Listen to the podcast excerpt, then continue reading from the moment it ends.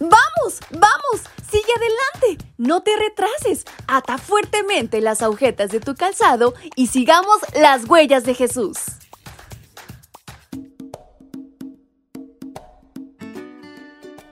Hola, hola chicos y chicas, ¿cómo están en esta mañana? Espero hayan descansado bastante bien y tengan mucha energía para comenzar esta nueva semana que Dios nos ha regalado. Gracias a Dios por ello.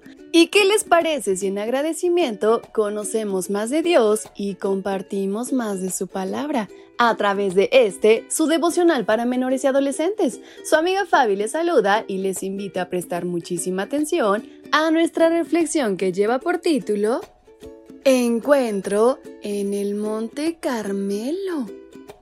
Acab, hijo de Omri, comenzó a reinar en Israel, pero su conducta fue reprobable a los ojos del Señor, incluso peor que la de los reyes anteriores a él. Libro Primera de Reyes capítulo 16 versículos 29 y 30. Acab permitió que su esposa Jezabel estableciera a Baal como dios de Israel, así como Astarte.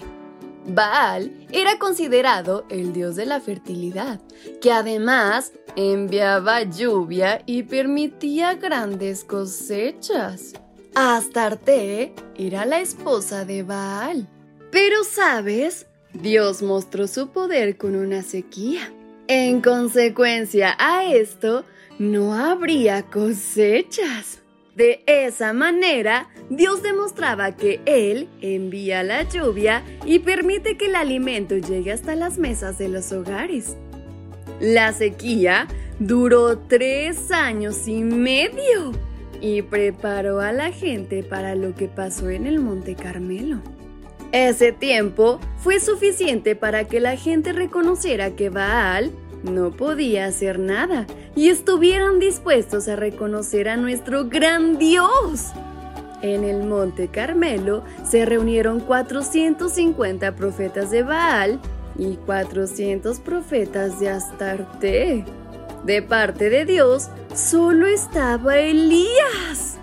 Entonces el profeta presentó el desafío y les dijo, ¿hasta cuándo van a continuar ustedes con este doble juego? Si el Señor es el verdadero Dios, síganlo a Él. Y si Baal lo es, a Él deberán seguirlo. Primera de Reyes 18:21. Elías puso las reglas del juego. Levantaría un altar, sacrificarían animales y los falsos profetas orarían a Baal. Si éste respondía enviando fuego, entonces era el Dios verdadero. Elías haría lo mismo.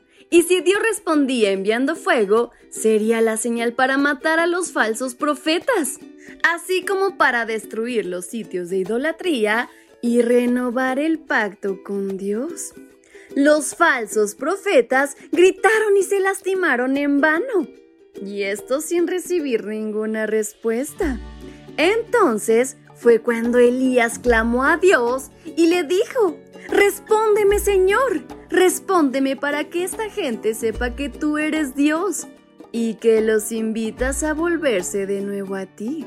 ¿Adivinas qué fue lo que sucedió? Efectivamente, cayó fuego del cielo y nadie tuvo dudas de que Dios era real. Si dudas de que Dios es real o no, puedes orar y decírselo. Si buscas a Dios con sinceridad, Él siempre te responderá. Así que nunca dudes de su poder y sobre todo de su existencia.